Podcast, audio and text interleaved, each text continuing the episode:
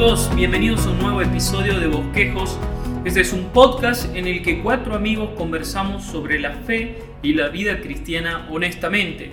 Me llamo Mauro y aquí estoy con mis amigos Josué, ¿cómo estás Josu? Bien.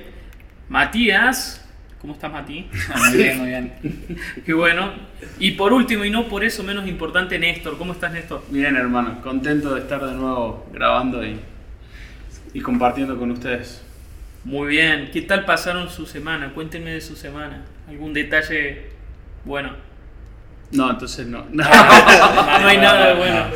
No hay nada de bueno en su semana. Bueno, nosotros eh, seguimos esperando al bebé y, y también con muchas responsabilidades laborales.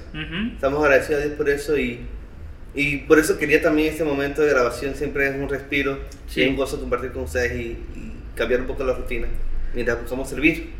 Así es, así es. Muchas gracias, Josu. Bueno, antes de comenzar nuestra conversación de hoy, queríamos dejar un mensaje para todas las personas que nos escuchan.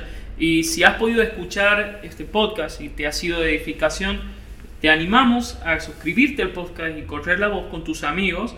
También puedes seguirnos en nuestros perfiles de Instagram como Bosquejos Podcast.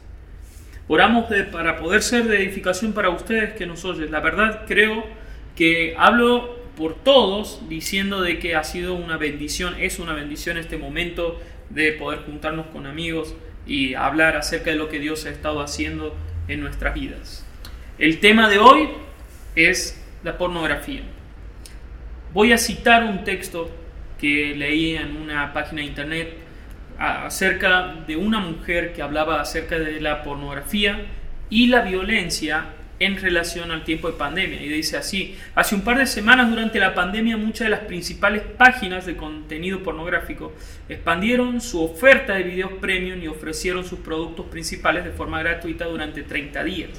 Para dar una idea de la dimensión del consumo de pornografía, solamente uno de los sitios recibió 42 mil millones de visitas en el año 2019 y el tráfico aumentó un 12% en todo el mundo desde que la pandemia confinó a trabajadores y estudiantes a sus hogares.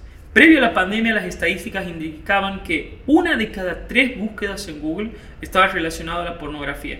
Y desde que los gobiernos instauraron el aislamiento forzoso como medida para reducir la propagación del COVID-19, el acceso gratuito a más de 500 páginas en la web va en aumento exponencial. Esta industria usa los medios más sofisticados e inimaginables no solo para atraer la atención, sino para estimular partes del cerebro que generan adicción. Desde una muy temprana edad, los varones, que son quienes consumen el 90% de la pornografía, están observando y absorbiendo actos sexuales cada vez más violentos. Además, el acceso a este tipo de contenidos es cada vez más fácil, más persuasivo y ocurre a edades más tempranas. La edad impactante promedio de inicio hoy en día es entre 8 y 9 años. Qué impactante, amigos, ¿no? Sí. Esto lo escribió la autora Silvia Bourgeois, que es escritora y especialista de, en violencia de género, nacida en México y ahora reside en Noruega. Bueno, me parece cita, no debería mencionar esa última. No, puede ser, esto fue escrito por bla bla bla en tal sitio. Ya, listo. Ok, esto fue escrito por la autora Silvia Gurrola de, en el sitio web radiolatinoamérica.com. Ahora, qué impactante lo que menciona, ¿no? Sí. Bueno, hablando un poco con ustedes, muchachos, eh, algo que hemos visto un factor común entre los jóvenes y adolescentes que se acercan a hablar y a compartir acerca de sus luchas, uno de los principales temas es el de la pornografía. Entre comillas, ¿conocen a alguien ustedes que esté luchando contra la pornografía y como este pecado?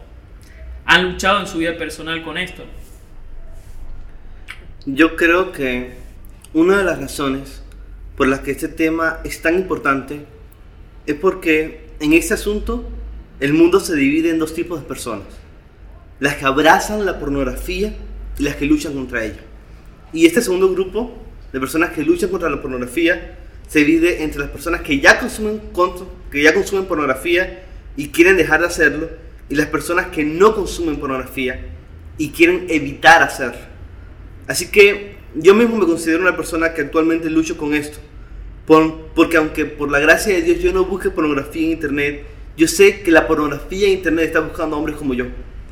está buscando a jóvenes, está buscando a hombres, está extendiendo pecado en el mundo. Es un virus, es algo que nos rodea en todas partes. Y yo sé que mientras esté de este lado de la gloria voy a tener que luchar. Voy a tener que guardar mi corazón y perseverar en la fe en medio de una cultura que quiere meterme pornografía en los ojos. Alguien decía que la pornografía es como el fondo de pantalla de nuestra cultura. El mundo que nos rodea está literalmente inundado de pornografía o anuncios que pueden conducirnos a ella. Así que yo diría que es una lucha para todas las personas, todos los hombres, ya sea que estén consumiendo y quieren dejar de hacerlo o no le estén consumiendo y quieren evitarlo. Hay una lucha que debemos librar allí. Wow, no podría estar más de acuerdo con eso, Josu. Sí, totalmente. Yo coincido con lo que vos decís, porque para que haya una lucha, o sea, para que algo sea considerado una lucha, tiene que haber ataques, ¿no? Eh, más allá de que si en algún momento caemos o no, que es un peligro latente de cualquier lucha. Pero estamos en un mundo, como decía José, en el que constantemente recibimos ataques. Bombardeados. Totalmente. Y uno por ahí se imagina pornografía y, bueno, eh, uno piensa en sitios como específicos de pornografía, pero la verdad es que vivimos en una sociedad totalmente erotizada. de alguna manera hasta podríamos decir, y esto no lo dicen solamente autores cristianos, eh, yo en mi carrera hay muchos autores eh, de cultura y, comunicación y medios de comunicación que hablan de una sociedad pornográfica. Vivimos una sociedad pornográfica.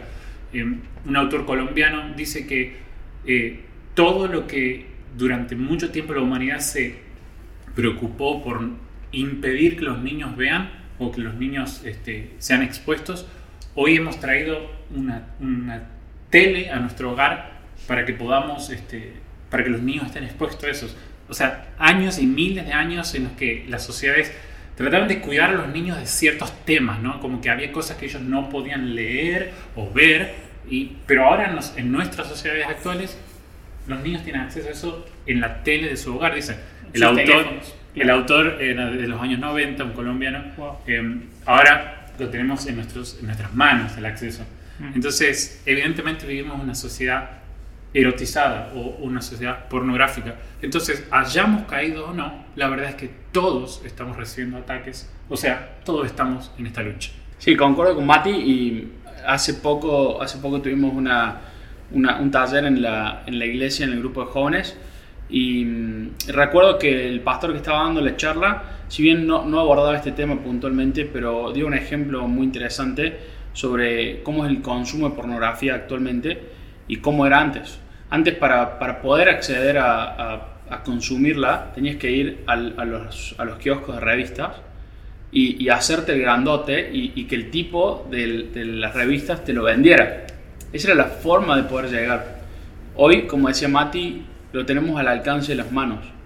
Como cristianos, y por supuesto que estamos hablando de una lucha porque lo, lo vemos como, como cristianos, que, que luchan contra el pecado, y que tienen conciencia de pecado, eh, estamos y debemos estar en esa lucha constante. Y como decía Josué al inicio, eh, podés estar en los dos grupos, en los grupos que ya consumís y que querés dejarla, o que aún no consumiste y luchás para, para no caer en ella. Entonces, ¿por qué es un pecado en sí mismo la pornografía? ¿Qué dice la Biblia al respecto? Yo creo que en esto podemos sonar un poco repetitivos luego de nuestro episodio anterior sobre el sexo fuera del matrimonio. Pero la forma en que Jesús mismo habla sobre el adulterio es muy importante aquí.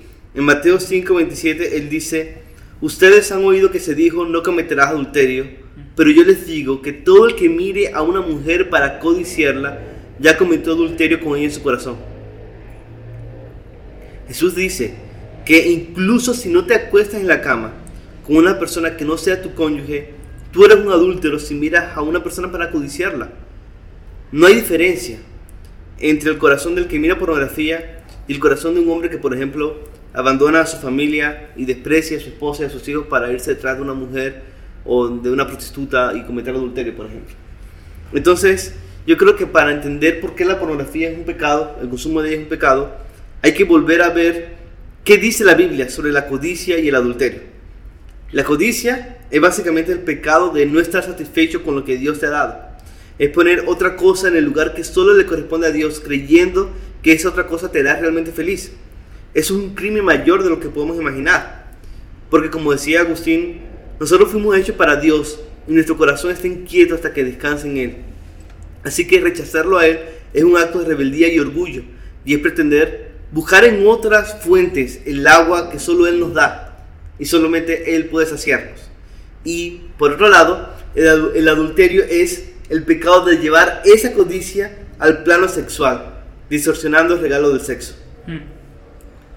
Eh, cuando me, acuerdo cuando un- una vez este, un adolescente me vino a preguntar sobre la pornografía y se ve que él estaba buscando información porque me acuerdo que me sorprendió mucho que él me dijese que la, que la Biblia no hablaba de ese pecado, ¿no? Eh, entonces, de alguna manera él lo quería, quería avalar su, propia, su propio pecado diciendo, "Pe- pero es que en la Biblia no aparece. Y ese era su argumento, ¿no? Entonces, la pornografía era como un acto privado, que, que solamente yo no le hago mal a- a- daño a nadie con esto. Y por ahí me lo quería eh, hacer entrar, entonces yo empecé a entender su argumento y empecé a buscar y algunas respuestas que encontré eh, es que en el griego, y no es, no sé, tal vez este no es el momento para ponerse tan técnico, pero existe una palabra que usualmente en nuestras Biblias es traducida como fornicación, que es porneia, y que aparece en varias partes. Obviamente de ahí sale la palabra pornografía. Y porneia es traducido casi siempre como fornicación y uno lo piensa como tener relaciones sexuales nada más.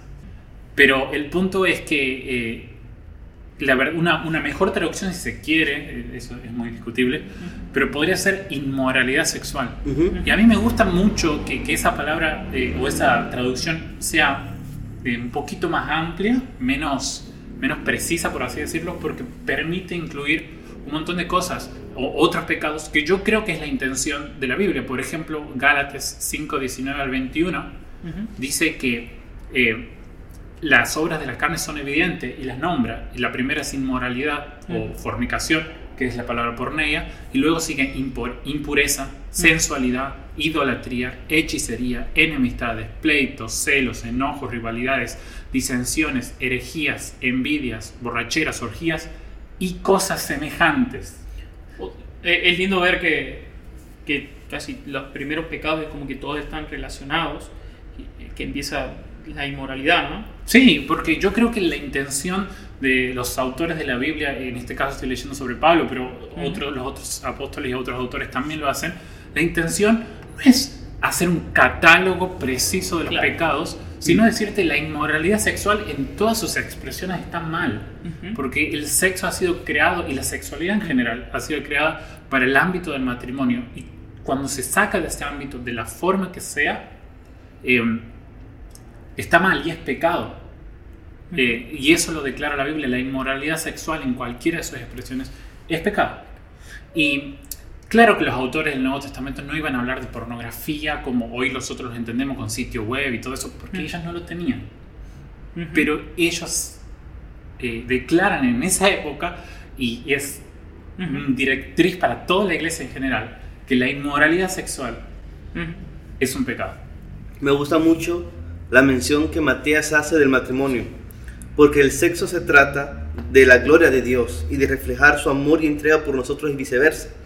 Y esto es algo a lo que Pablo apunta en Efesios 5. En Efesios 5 él habla de que el hombre y la mujer se hacen una sola carne en el matrimonio, así como Cristo se hizo una sola carne con nosotros y ahora somos su cuerpo. Y todo esto es un misterio sublime. Y, y- y el adulterio y la pornografía y toda inmoralidad sexual busca distorsionar esto. Es querer disfrutar algunos beneficios del matrimonio fuera del contexto donde son un verdadero deleite y glorifica a Dios. Y como eh, hablamos también en el episodio sobre el sexo fuera del matrimonio, así como la entrega a los ídolos es adulterio espiritual, algo que vemos claramente a lo largo de toda la Biblia, el adulterio es una forma de idolatría. Porque de nuevo es poner en primer lugar otra cosa en vez de Dios y honrarlo a Él. Nosotros fuimos hechos a imagen de Dios para honrarlo y para reflejarlo en nuestras vidas. Y en el matrimonio, reflejar su amor y entrega, reconociendo que la otra persona también está hecha imagen de Dios. Pero la pornografía y el sexo fuera del matrimonio básicamente dice, no me importa eso.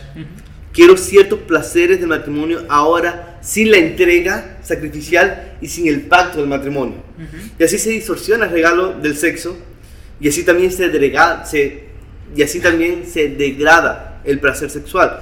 Porque cualquier matrimonio de creyentes fieles y que se amen puede testificar que la intimidad sexual se hace más profunda y placentera con el correr de los años, porque el sexo no se trata solo de un acto físico. Exacto. Es- el sexo es algo que va mucho más allá del acto físico, es una entrega de, de todo lo que tú eres.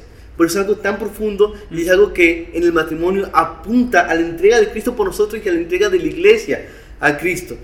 Y sobre todo yo creo que el adulterio y el consumo de la pornografía es un pecado tan serio porque es un asalto contra la imagen de Dios. Deshumaniza a la otra persona Sí. porque la veo solo como un medio para mi placer. Como un objeto. Exacto, un hombre que mira pornografía no está amando a su prójimo, le está tratando como un objeto para su placer. Y me deshumaniza a mí también si consumo pornografía, porque solo soy plenamente humano conforme al diseño de Dios cuando reflejo el corazón amoroso de Dios. Y Dios no es un Dios egocéntrico y orgulloso y, y alguien que, que usa a las personas en vez de amarlas. Y cuando consumimos pornografía estamos usando a otra persona en vez de amarla. Eso, eso es un pecado muy serio y grave. Tal vez alguien podría decir que la pornografía, en este caso, como Matías mencionaba la palabra en griego, solamente se ve en el Nuevo Testamento, en la Biblia. Sin embargo, el libro de Job, el más antiguo de toda la Biblia, dice en el capítulo 31.1, Job mismo se dice al mismo, hice pacto con mis ojos, ¿cómo pues había yo de pensar en una mujer virgen? O sea, Job mismo estaba haciendo un pacto con sus ojos, un pacto de pureza sexual, de no mirar a una mujer virgen ajena. No, y eso también es muy crucial porque Job estaba casado. Y, y cuando tú consumes pornografía, no solamente estás eh, deshumanizándote a ti, deshumano- deshumanizando a las personas que estás viendo en la pornografía, sino que también estás deshumanizando a tu cónyuge. Porque no le estás valorando, ni le estás tratando como una imagen de Dios, ni, y está faltando a tu pacto con de amor. Sí. En, el, en el matrimonio tú le dices a Dios, le dices a tu cónyuge y le dices al mundo entero, yo solamente tengo ojos para mi cónyuge. Y la pornografía hace todo lo opuesto. Sí. Inclusive podemos ver ejemplos como en el, Nuevo Testa- en el Antiguo Testamento, como mencionaba recién Mauro, pueblos que, que el Señor mismo le dice al pueblo de Israel que no se mezclen con ellos, porque traen muchos problemas. E inclusive podemos ver la destrucción de Sodoma y Gomorra, hasta dónde habían llegado. Y si vemos la historia, vemos que el Señor les menciona muchísimos pecados relacionados al- al- a la codicia de una mujer. Entonces, como vos decías, es un problema que, y, Mati también mencionaba eso, es un, un problema que, que lo puedes mirar desde la antigüedad y los autores lo han escrito para la época, eh, con, con las cosas que pasaban en la época, pero con una trascendencia tan grande que llega a los días de hoy donde hoy no necesitamos ir a otro pueblo para codiciar a una mujer. Hoy tenés un, un celular, una, una computadora, los niños, como hablamos recién, tienen a muy temprana edad dispositivos en sus manos. Eh, y pienso mucho cuando Pablo también exhorta a los colosenses, muy parecido a lo que decía Mati recién, y que, y que los exhorta y les dice, así que hagan morir las cosas pecaminosas y terrenales que acechan dentro de ustedes. No tengan nada que ver con la inmoralidad sexual, la impureza, las bajas pasiones y los malos deseos. En otra versión habla de, de- de la pasión desenfrenada eh, o el deseo sexual desenfrenado. No sean avaros, pues la persona avara es idólatra porque adora las cosas de este mundo. Entonces cuando lo ves de esa forma, es como decía Josué recién, es la idolatría eh, expresada desde otro lado. A veces pensamos que la idolatría es sencillamente tener una imagen. Bueno, la idolatría es también tener eh, deseos desenfrenados, impureza sexual y tener todas estas cosas en nuestra mente. Entonces, el- la, la Biblia es muy clara y como decía Mati recién, no habla con la palabra en sí, digamos, la palabra que hoy conocemos y con el concepto que hoy conocemos, pero sí la Biblia es muy clara sobre el pecado que estamos cometiendo, que ya lo contaron los, los chicos y estoy de acuerdo. Wow, qué hermosas respuestas amigos, estoy muy de acuerdo con ustedes. Qué pecado difícil, ¿no? ¿Cuáles creen que son los factores que predisponen a caer tan fácilmente en este pecado? Hace un rato mencionaban algo así como el fácil acceso y la edad, la exposición temprana que tenemos.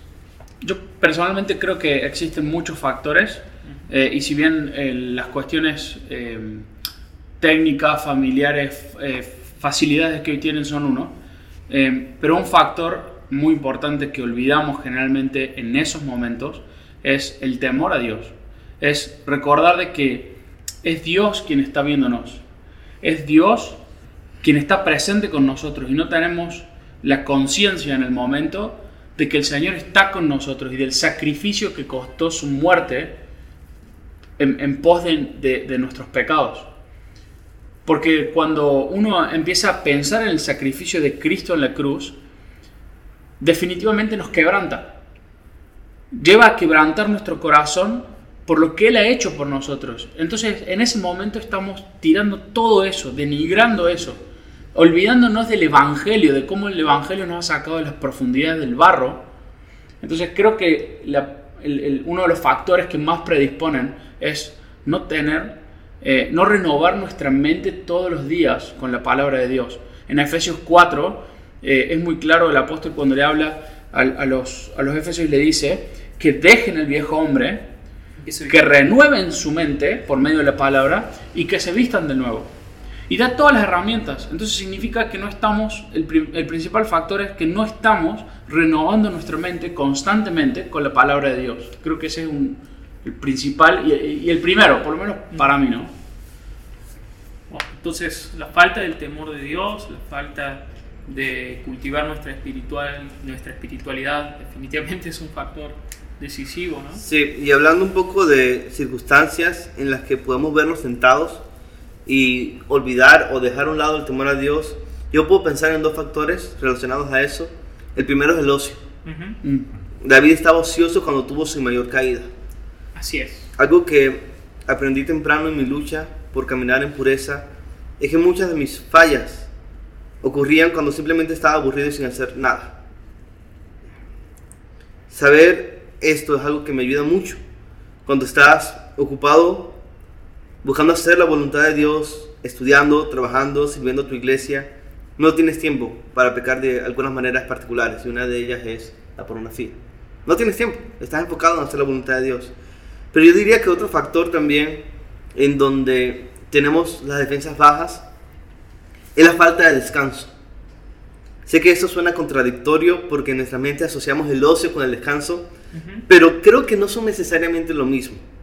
Yo me refiero al ocio como simplemente estar sin nada importante por hacer y buscar cómo detenernos sin necesariamente dar gloria o gracias a Dios por eso, mientras que el descanso bíblico, el descanso al que Dios nos llama, es realmente buscar tener un tiempo sin trabajo para disfrutar de la comunión con Dios y disfrutar de su creación, luego de haber trabajado y entendiendo nuestros límites, porque Dios no nos hizo para que pasemos todo el tiempo trabajando. Yo no podría, por ejemplo, hacer mi trabajo si no me tomo de lleno un día a la semana para descansar y descargar tensiones. Y por eso eh, yo siempre animo a las personas a ser planificadas con sus descansos y a tomar eso en cuenta. Y algo que he aprendido en todo esto de estudiar el descanso y pensar en eso, es que cuando tenemos mucho tiempo sin descanso y realmente estamos muy agotados, somos más fáciles de ser tentados cuando no he comido o no he dormido bien, por ejemplo, yo por mi pecado soy más rápido en la tentación de ser impaciente con alguien o actuar irritablemente dejando de amar a mi prójimo. Porque cuando no estoy bien, cuando no estoy descansado, cuando físicamente no me encuentro bien, yo soy más sensible al pecado. Yo soy más sensible a las tentaciones. Y a la persona que puede estar escuchando eso, si tú pasas en tu semana siempre todo el tiempo ocupado frente a la laptop con muchas tareas y sin descansar, eso nos hace más susceptibles de consumir pornografía y caer... No, José, y que aparte la pornografía ofrece una vida rápida, instantánea de liberar el estrés. Sí, exacto, eso te hace más susceptible de consumir pornografía y caer en la masturbación porque es una de las promesas falsas de la pornografía. La pornografía te promete hallar placer, novedad, descanso, llenando nuestros ojos y nuestra mente con distorsiones sobre el sexo. La pornografía promete un escape para nuestro estrés y una forma rápida e inmediata de sentirnos mejor. Cuando en realidad, ¿qué es lo que hace la pornografía? Nos deja más vacíos. Y en el caso de los hombres, socava nuestra masculinidad porque nos debilita, nos desenfoca, y nos llena de culpa y nos llena de vergüenza. Entonces yo diría que hay que cultivar el temor a Dios, como dice Néstor, pero guardándonos del ocio y también procurando tener momentos de descanso que realmente honren a Dios para que no seamos tan sensibles a esas tentaciones que nos invaden. Entonces, por lo que mencionas vos y Néstor, eh, lo que estoy pensando es que es una batalla del espíritu, y del corazón y del cuerpo. Sí. Sí, yo cuando pensaba en los factores, eh, obviamente esos factores no son pecaminosos en sí mismos. El caso Sí. del ocio podríamos decir que la Biblia dice no, que no dejemos estar Claro, no estén ociosos. Sí, no nos dejemos estar ociosos. Pero en el caso del descanso es claro que Dios nos anima a descansar. Entonces, son, son, sí, son situaciones en las que no son en sí pecado y quería como eh, remarcar eso Sí, antes de sí, participar importante. porque, sí, porque no son en sí pecados, pero son las vías en las que eh, usualmente nuestro corazón cae. Por ejemplo, yo voy a nombrar algo y me parece que eh, la, la vestimenta es un factor que también predispone al, al pe- al pecado. Ujú. Eh, como te decía, cuando hablamos de una sociedad pornográfica o una sociedad erotizada, eso se ve no solamente en las pantallas, en las imágenes, también se ve en, en las libertades eh, sexuales y de encuentros, en la vestimenta, en todo eso se ve. A eso es lo que apuntan estos autores de sociología, ¿no? que, que vivimos en una sociedad erotizada. Y, y eso a mí me parece que, que es un tema que por ahí nos da pudor hablar, Ujú. eh, porque nadie quiere parecer un depravado diciendo, culpando al otro. Y Claro. tampoco nosotros vamos- podemos salir a cortar cabeza de personas ahora por cómo se visten cuando el problema está en nuestro corazón. Así es. ¿sí? Pero la forma en que nos vestimos eh, y la forma en que en este, en este mundo los estándares de vestimenta también son factores que predisponen a este pecado. Sí. Y yo creo que dentro de la iglesia nosotros debemos reconocer este factor y saber que obviamente el pecado no está en la ropa, Ujú. pero de nuestra parte se necesita modestia y prudencia a la hora de vestirnos. Y a nosotros como hombres es fácil decir que las mujeres tienen que hacerlo, pero todos tenemos que hacerlo. Varones y mujeres tenemos que aprender a vestirnos de formas modestas y prudentes. Y luego pensaba también otra cosa es la facil otro de los factores es la facilidad con la que accedemos a internet en esta época. Creo que ya lo habíamos nombrado en, en la charla. Eh, Es muy fácil, accedemos muy fácil, entonces ya Está al alcance del dedo.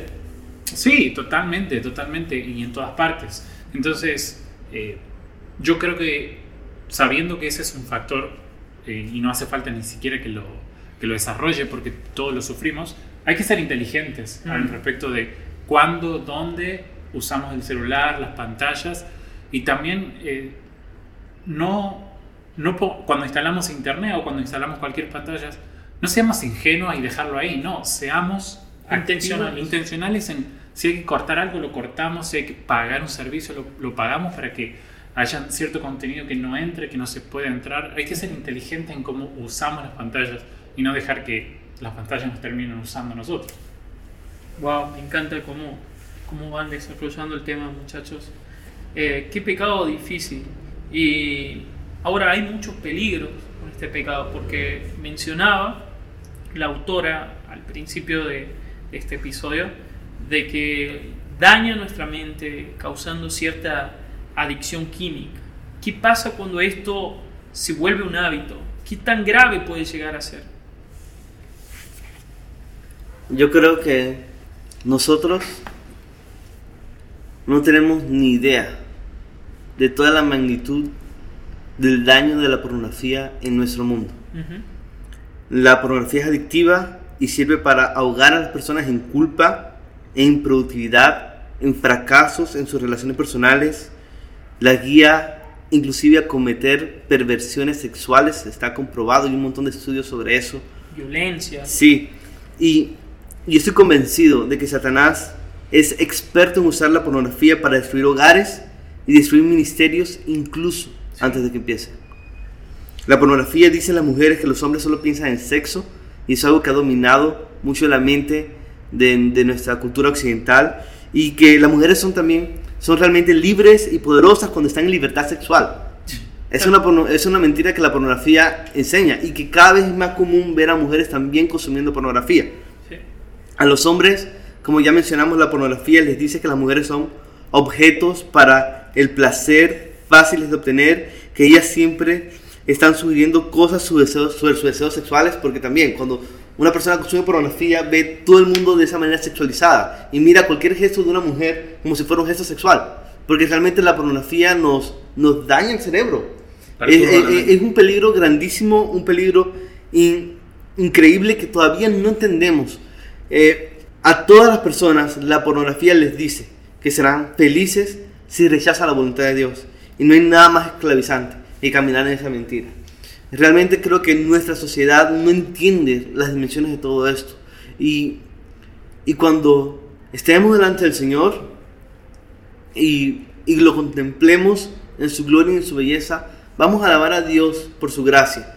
Pero es allí que vamos a estar realmente conscientes de cuántos ministerios, de cuántos hogares, de cuántos sueños rotos se rompieron por la pornografía.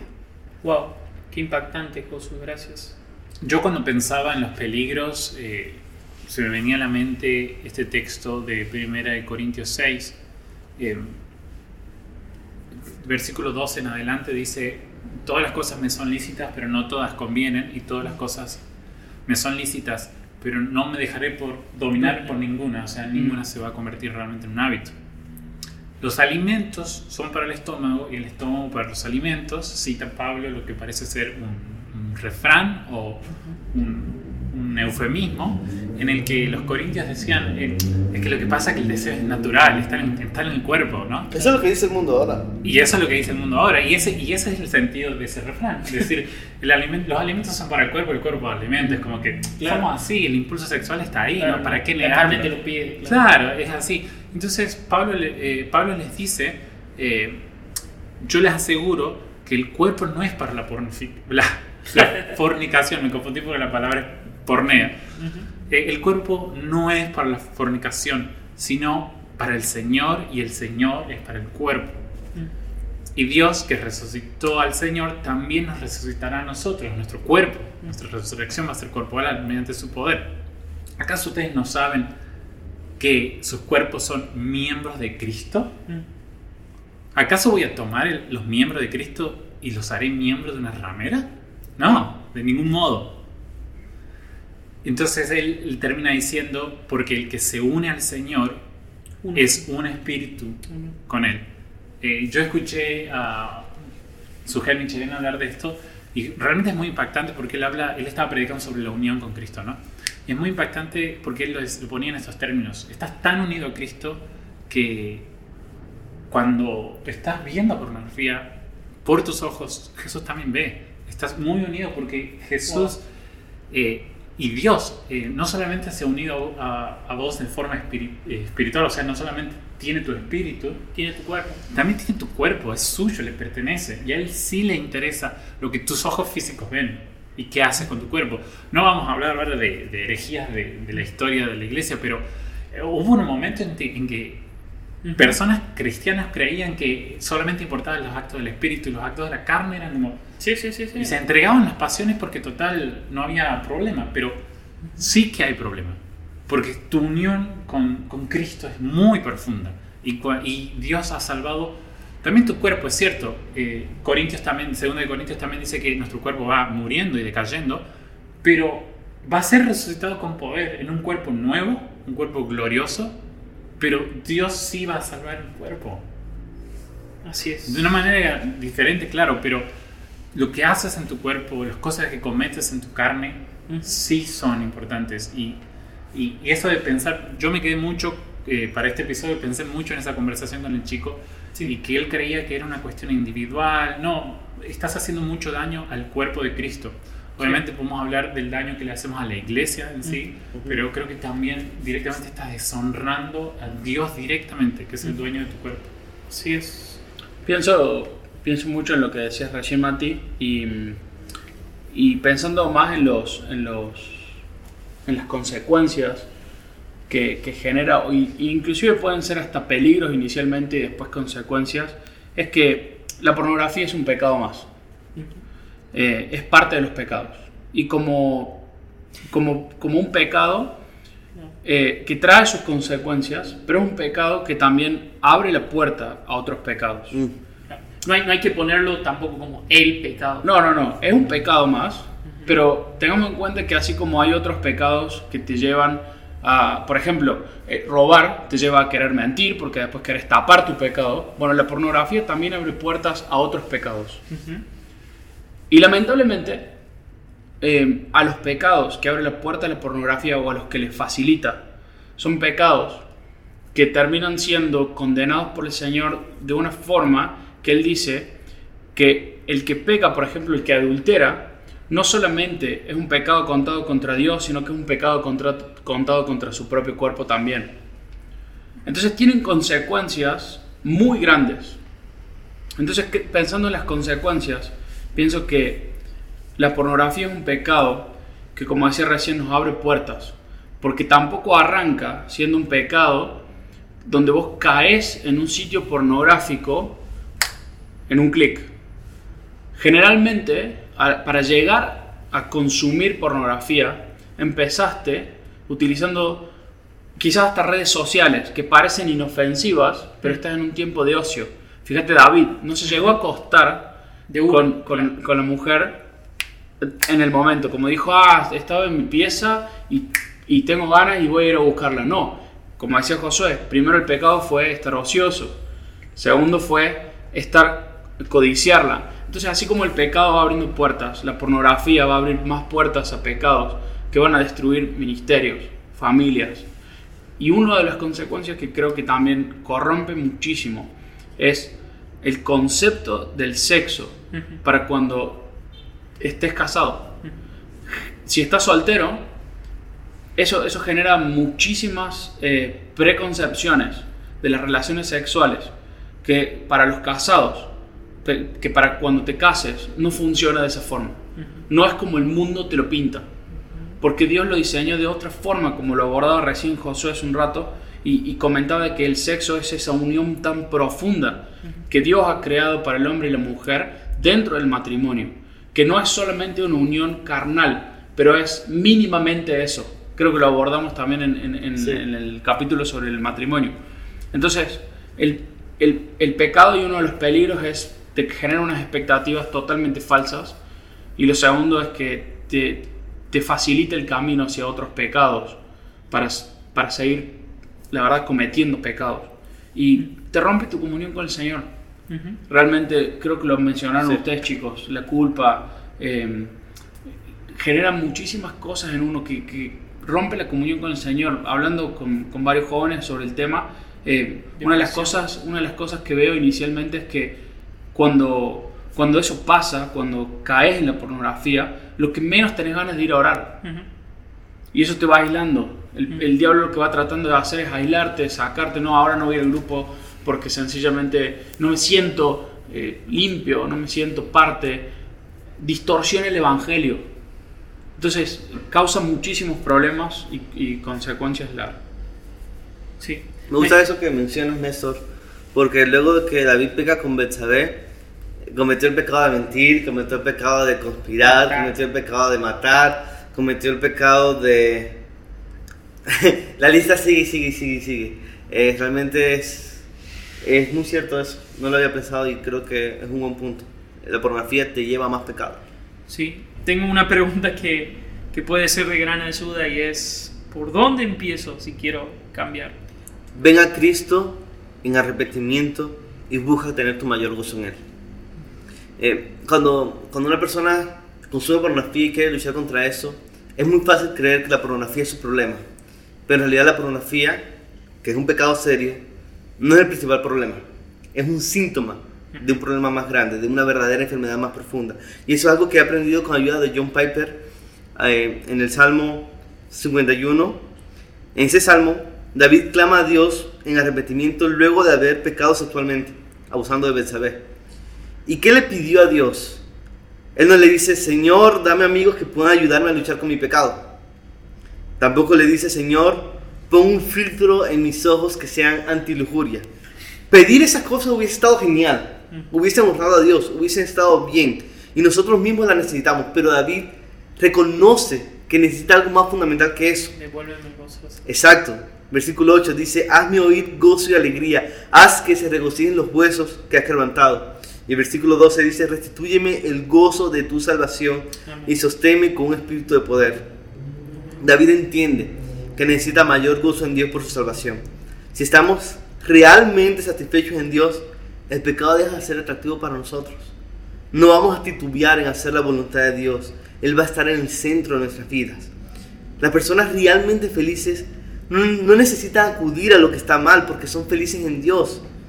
Entonces acudir a la pornografía es un síntoma del problema, no el verdadero problema. Y la solución está únicamente en Dios, en su Evangelio. Jesús vino a conquistar la incredulidad y los abismos de falta de gozo en Dios en nuestros corazones. La gracia de Dios es más poderosa que la pornografía y podemos venir a Él para estar satisfechos en Él, para tener el perdón por nuestros pecados y para tener el gozo que nos sostenga en la tentación y nos ayude a perseverar en santidad.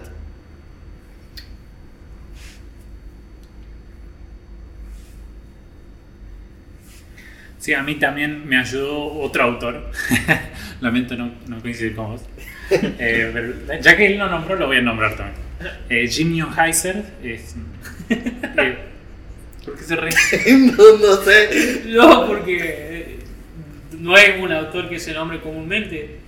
De Jimmy Heiser, ¿cómo se llama? Jim Neuheiser. Bueno. Eh, es, el, es el profesor. Él fue el pastor de Manuel, ¿eh? Ojo. Ah, yo pensaba llama- que era el pastor de Piper. Eso hubiera estado con. Em, bueno, él tiene un libro acerca del cambio, eh, es un consejero de hecho también, eh, y es, es un libro sencillo, corto, pero me ayudó en, muchos aspectos de mi vida y lo que, lo que él dice en uno de sus capítulos eh, está bueno, está muy lindo, y él cita Isaías 55.1, lo voy a leer porque me parece que es un, Amerita. Sí, es un lindo, es un lindo texto. No puedo encontrar Isaías. Pero Isaías 55.1 dice, todos los sedientos vengan a las aguas y los que no tienen dinero vengan y compren y coman, vengan, compren vino y leche sin dinero y sin costo alguno. O sea, ¿por qué gastan dinero en lo que no es pan y su salario en lo que no sacian? Escúchenme atentamente y coman lo que es bueno y se deleitará su alma en la abundancia. Y decía mucho eh, de este autor, lo, lo que, lo que también decía Josué, es que la pornografía habla de un problema más profundo en nuestro corazón. Y es que no estamos encontrando satisfacción en este mundo, no, podemos encontrar satisfacción fuera de Dios, como también lo decía San Agustín, que, lo, citó Josué. Entonces, empieza por ahí, ¿no? Eso del que Josué decía del arrepentimiento, venir en arrepentimiento a buscar de Cristo, de eso se trata. Para mí el cambio comenzó cuando yo entendí mi necesidad, mi falta, mi insatisfacción, ¿sí? Y que Jesús solamente lo puede, este, lo puede saciar, porque Él dice que vino a este mundo para que tengamos una vida abundante. Y de hecho Pablo también dice que los cristianos en Cristo estamos completos, somos plenos, no nos hace falta nada. Pedro en su segunda carta dijo que empieza diciendo que todo lo que necesitamos para vivir esta vida se nos ha sido dada en el conocimiento de Cristo. Y dice de nuevo que Dios en su poder, en su excelencia, nos ha dado promesas que son suficientes para tener una vida plena en comunión con Cristo y con Dios, porque estamos unidos a Él. Eso es lo que decía recién en Corintios. Participamos de la naturaleza divina en el sentido de que tenemos plena comunión con Jesús, gracias a las promesas que Él nos dio. Entonces, coincido con Josué, tenemos que ir a la búsqueda de Cristo, tenemos que ir a Él reconociendo nuestro problema profundo en nuestro corazón de no encontrar satisfacción en nada, en absolutamente nada, e incluso haber cometido el pecado de haber buscado cisternas rotas que sacien nuestra sed. Y una de esas es la pornografía. Entonces, sí, eh, coincido y creo que ese es el mensaje de la Biblia. Estamos necesitados y no solamente necesitábamos, sino que buscamos saciarnos en agua podrida, pero tenemos que ir a Cristo. Mm. Coincido, coincido con los chicos totalmente. Y cuando pensaba en esta pregunta, eh, se me vino otro pasaje a la cabeza que a mí me ayudó muchísimo a entender eh, que el Señor estaba totalmente comprometido con mi santidad y que Él quería ayudarme. Y el pecado, como mencionamos recién, una de las cosas que hace es generar la culpa, aislarnos y, y hacer que tratemos de no buscar a Dios en esas situaciones. Y a mí un pasaje que, que generalmente se me viene a la cabeza en esas situaciones donde, donde paso por alguna situación de pecado eh, es Hebreos, cuando, cuando el autor dice, Hebreos 4.13, dice que no hay en toda la creación algo que esté oculto a Dios. Mm. Todo está desnudo y expuesto ante sus ojos, y es a Él a quien rendimos cuentas. Y sigue diciendo el autor, por lo tanto, ya que tenemos un gran sumo sacerdote que entró en el cielo, Jesús el Hijo de Dios, aferrémonos a lo que creemos. Nuestro sumo sacerdote comprende nuestras debilidades, porque enfrentó todas y cada una de las pruebas que enfrentamos nosotros. Wow. Sin embargo, él nunca pecó. Y, y cierra con el 16, que es como la, la coronación de todo lo que está diciendo.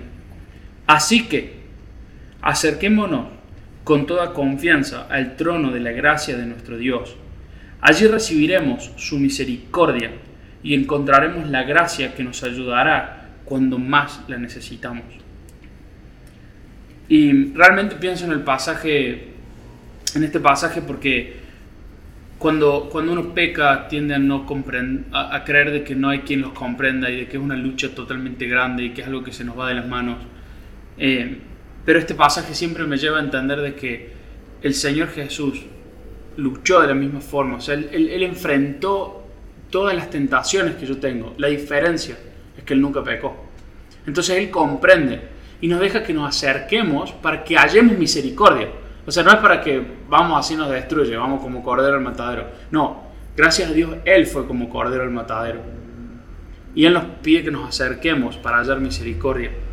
Entonces, creo que el cambio, como, como decían los chicos, pienso en exactamente lo mismo, es en acercarnos al, al trono de la gracia para hallar esa misericordia que necesitamos.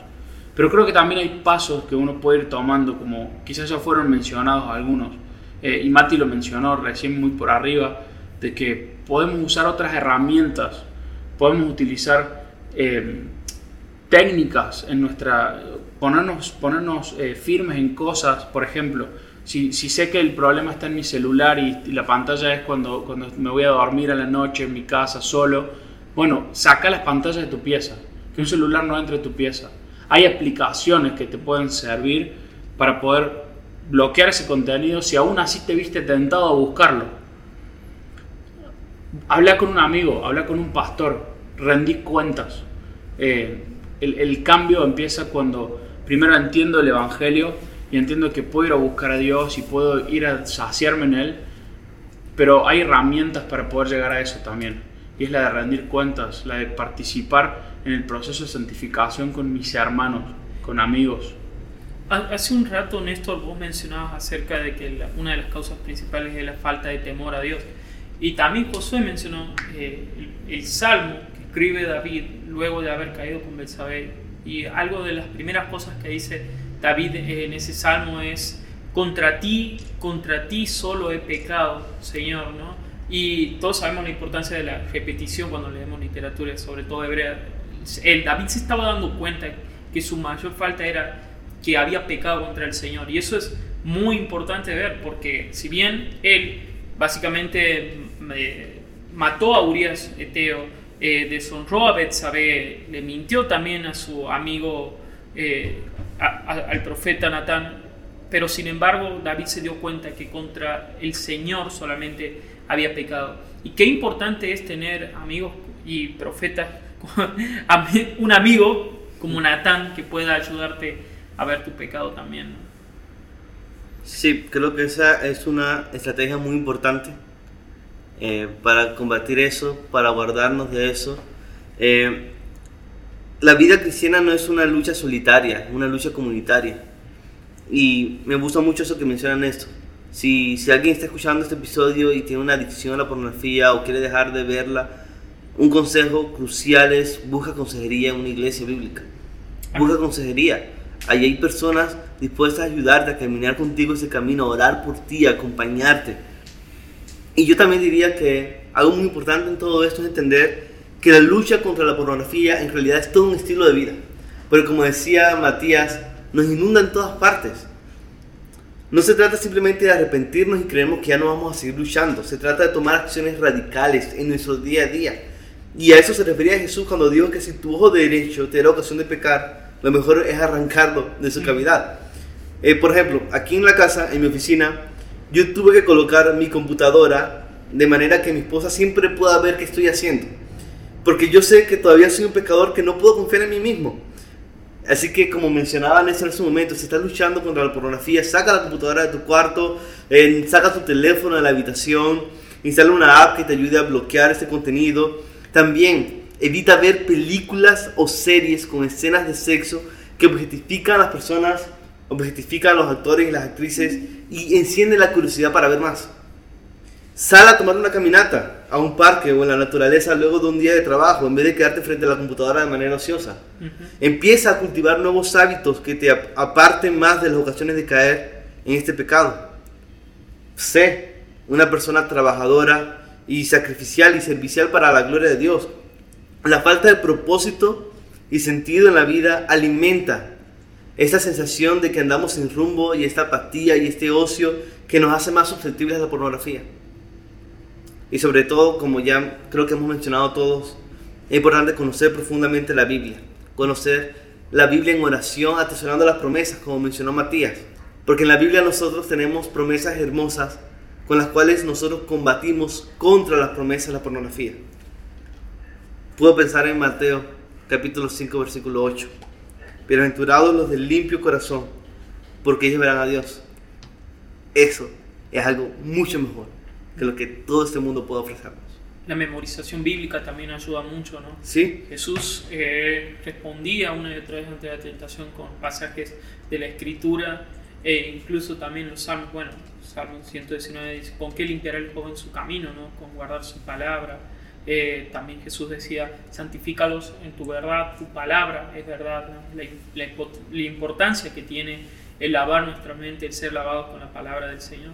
Sí, porque nosotros vencemos la tentación del placer de la pornografía cuando perseguimos un gozo mayor en Dios. Amén. Y ese gozo lo tenemos es por la palabra de Dios. Es ahí donde Él se nos revela y donde conocemos que Él es suficiente para nosotros. Coincido con todo eso y a partir de eso creo que podemos eh, dar consejos y estrategias y ese es el peligro de las estrategias y de los consejos prácticos, ¿no? Si no están anclados en un desarrollo, pueden, pueden ser que funcionen o no funcionen. Eh, yo cuento lo que yo hice en un momento de mi vida con las redes sociales. Tal vez este sea el ámbito de Josué, pero eh, para contar mi experiencia fue así. Eh, en un momento me, me, di cuenta de que, por ejemplo, las, la, las páginas de noticias que yo seguía, ¿no? páginas de diario y portales de noticias, ellos por el tema de la entrada de, de, de, de ¿cómo se llama?, de visitas que hacen, reciben pauta oficial del gobierno y bueno, es una cosa eh, amplia de explicar, pero que en el ámbito de la comunicación nosotros la estudiamos. Eh, ellos reciben pauta de go del gobierno, entonces ellos ponen muchas noticias que son útiles, pero que saben que nadie las lee. Entonces siempre sacan alguna noticia de una modelo, esa, esa, todas esas noticias de infartante foto de tal modelo que subió a su red. Y, y, y, eran portales de noticias eh, grandes y, y, prestigiosas en la Argentina. A decir, no puede estar subiendo eso. Entonces, lo que empecé a hacer es eh, lo que un poco comentaba al comienzo, de, de alguna manera personalizar, no sé si eso sería la palabra, las redes sociales. Y empecé a darle, eh, eh, marcar como cosas no relevantes, eh, como spam, cosas así. Y es un, es un momento, o sea, creo que, la, la, creo que las redes están pensadas, no sé, no sé, alguien que sepa más me lo dirá, pero creo que las redes están pensadas para que todas esas acciones sean engorrosas.